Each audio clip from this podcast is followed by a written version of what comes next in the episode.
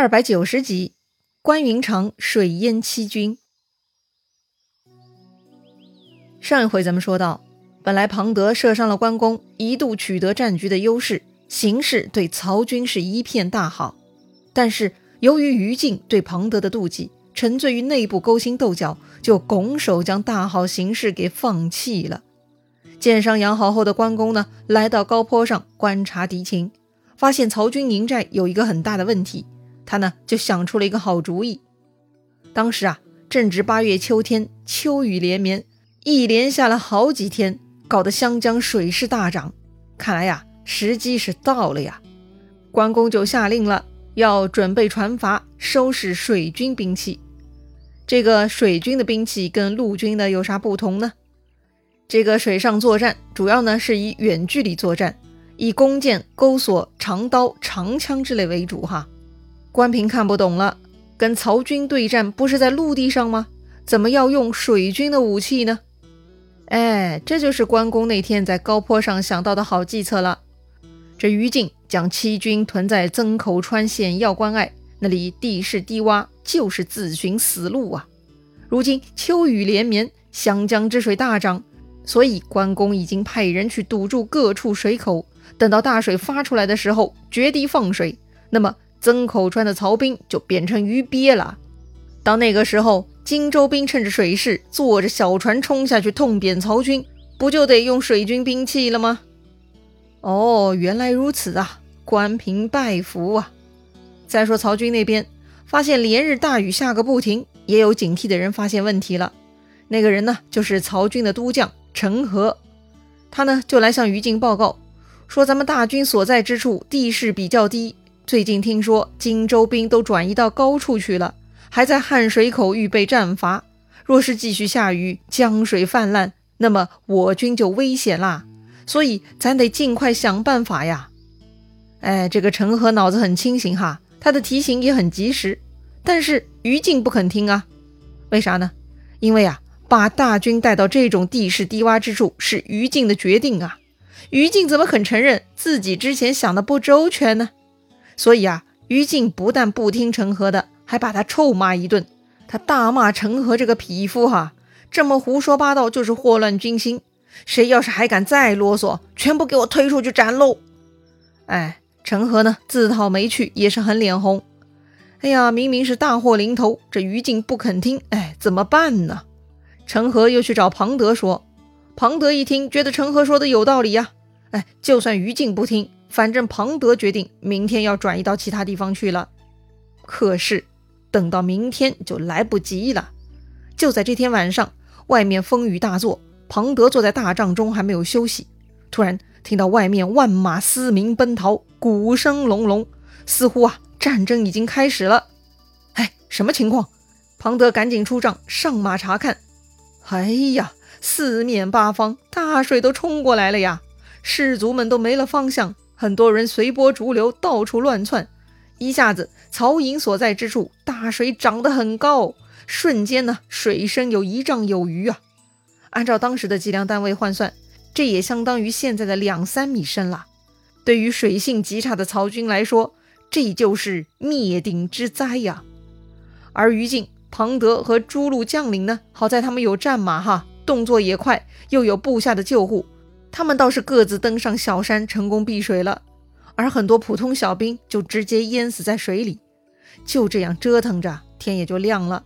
可是天才蒙蒙亮，关公已经带着荆州兵摇旗鼓噪，趁着大船杀过来了。此刻于禁是傻眼了，自己的蠢招害惨了带领的部队。这会儿于禁在山头上，四下已经无路可走，身边也只有五六十人。既无处可逃，也没有抵抗的能力。于禁呢，只能向关公投降了。关公也没有为难他，下令脱掉于禁的战袍盔甲，把他收入船中拘禁。然后关公就来找庞德了。当时庞德和董恒、董超他们在一块儿，身边呢还有步兵五百人。因为逃跑及时，所以他们的人数还算比较多哈。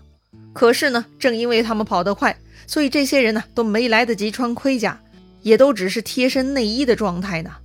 但是尽管如此，看到关公来了，庞德是毫无惧色，还是一副要跟关公拼命的样子。当时呢，庞德他们这些人在一个小山头上，四面都是水，就像是一个小岛。关公下令，荆州船只四面将庞德等人围住，然后呢，向这个小岛放箭。瞬间呐，几百个曹兵被射死了一半。是啊，曹兵武器不足，此刻呢，就像在刑场上被集体屠杀一样，很是悲惨呐。于是呢，董恒、董超就劝庞德说呀：“还是赶紧投降吧，否则全军覆灭了。”哎，他们的思路呢，跟于禁一样哈，不想死啊。但庞德不同意，庞德大怒，说道：“吾受魏王厚恩。”岂肯屈节于人？也就是说呀，庞德誓死效忠曹操，不肯投降。说完呢，庞德还亲自砍死了董恒、董超两个想投降的家伙，并且呢，厉声教训部队，说呀，谁要是再敢说投降，那就以这两个人为例。好吧，投降要被庞德砍死，那不如不投降了。剩下的众人呢，就奋力抵抗了。要说呀，这些人的抵抗力还挺顽强的。居然挺过来了一个上午哈！当时呢，庞德对身边的陈和说：“我听说勇将不怯死而苟免，壮士不悔节而求生。今天就是我的死期了，请努力死战呐！”哎，庞德的话啥意思呢？他的意思就是啊，英勇的将领不会为了苟且偷安而怕死，豪壮的勇士不会为了求生而毁伤名节，这就是庞德的价值观了。庞德非常看重名节，或许呢，投降曹操后，庞德也有过心理不安。不过他给自己做了心理建设，说这个马超有勇无谋，而且呢，后来马超也沦落到打工仔的地位。眼下呀，庞德把曹操是当真命主公了，所以庞德不允许任何投降之事再发生。好吧，庞德有气节，陈和也被庞德鼓舞，奋力向前。结果呢？陈和被关公一箭射落水中，当场毙命了。其他曹军小兵看到陈和也死了，就再也顶不住了，也就不管庞德的反对，纷纷投降了。最后呢，只剩下庞德一个人奋力死战。要说呀，庞德确实厉害。当时呢，正好有一艘荆州兵的小船杀到了庞德附近，结果庞德提起大刀，飞身一跃，就跳上了荆州兵的小船，当场杀掉了船上十几个荆州兵。吓得剩下的荆州兵啊，全部跳船逃跑。哎呦，这个人呐，真的很生猛啊！庞德当时一手提刀，一手扶着船篙，就向樊城方向拼命划水。但是，正当庞德划水划得起劲呢，突然一艘大竹筏从上游冲了下来，直接将庞德的小船给撞翻了。庞德呢，也跟着落入水中，而船筏上立刻跳下一员猛将，直接下水把庞德给活捉去了。哎呦，这个人也厉害哈！谁呀？活捉庞德的就是天天扛着关羽大刀练肌肉的周仓啊！这个周仓水性很好，对此地地形也了如指掌，而且周仓力气大，所以庞德这就被周仓给抓获了。说到这儿，咱就是介绍完了著名的水淹七军了。关公利用地形优势，借着天时地利，把小心眼搞内耗的于禁七路大军给杀了个大败。也算是军事史上的奇迹了。不过呢，也有很多史料说，这次其实就是自然灾害发洪水了，并不是关公蓄水决堤的效果。当然，咱们早说过了哈，《三国演义》是讲故事的，讲故事嘛，自然更生动有趣。再说了，关公能够借着天灾取得大胜，那也是他的本事啊。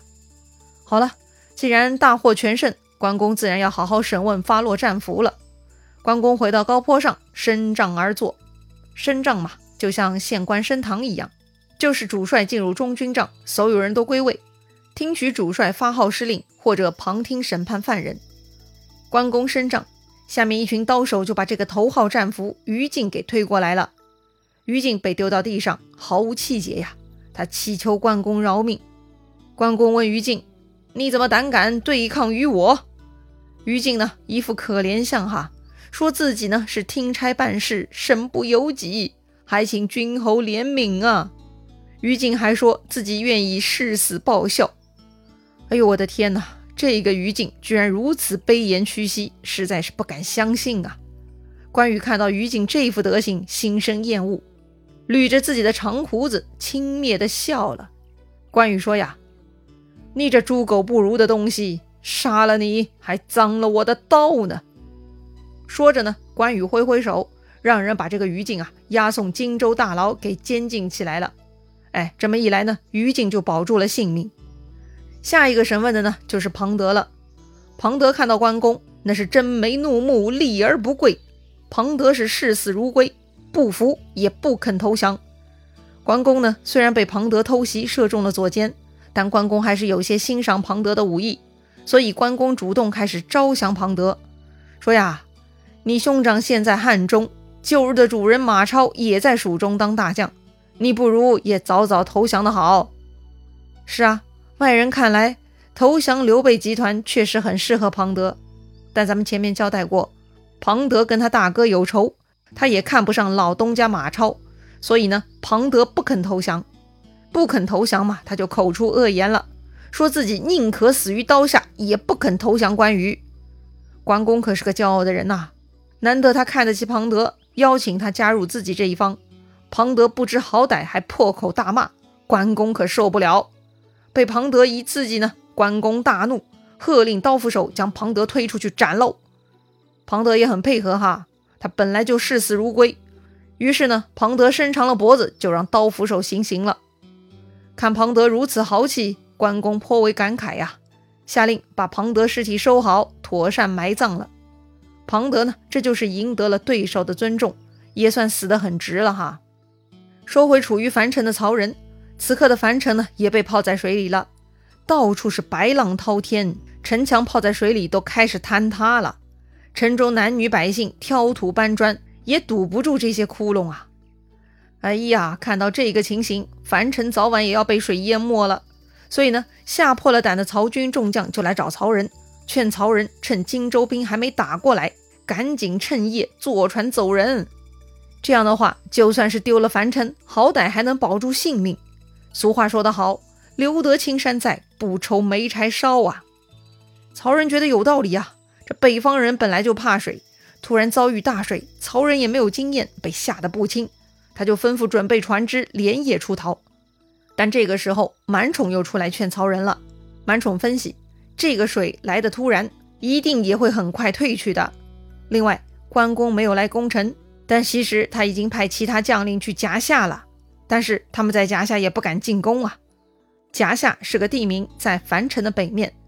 满宠的意思是说呢，荆州军不敢进攻夹下，就是因为害怕我们袭击他们的后方。所以呢，樊城很重要，不能轻易丢弃。如果咱们这会儿弃城而去，那么从今以后，黄河以南就不是我们的国土了。所以呢，满宠劝曹仁一定要固守樊城作为保障啊。好。这个蛮宠眼睛够毒的，看得够远哈。那么到底曹仁会听他的吗？到底是大道理占上风呢，还是保命要紧呢？曹仁会怎么选择呢？关羽又会如何对付曹仁呢？精彩故事啊，下一回咱们接着聊。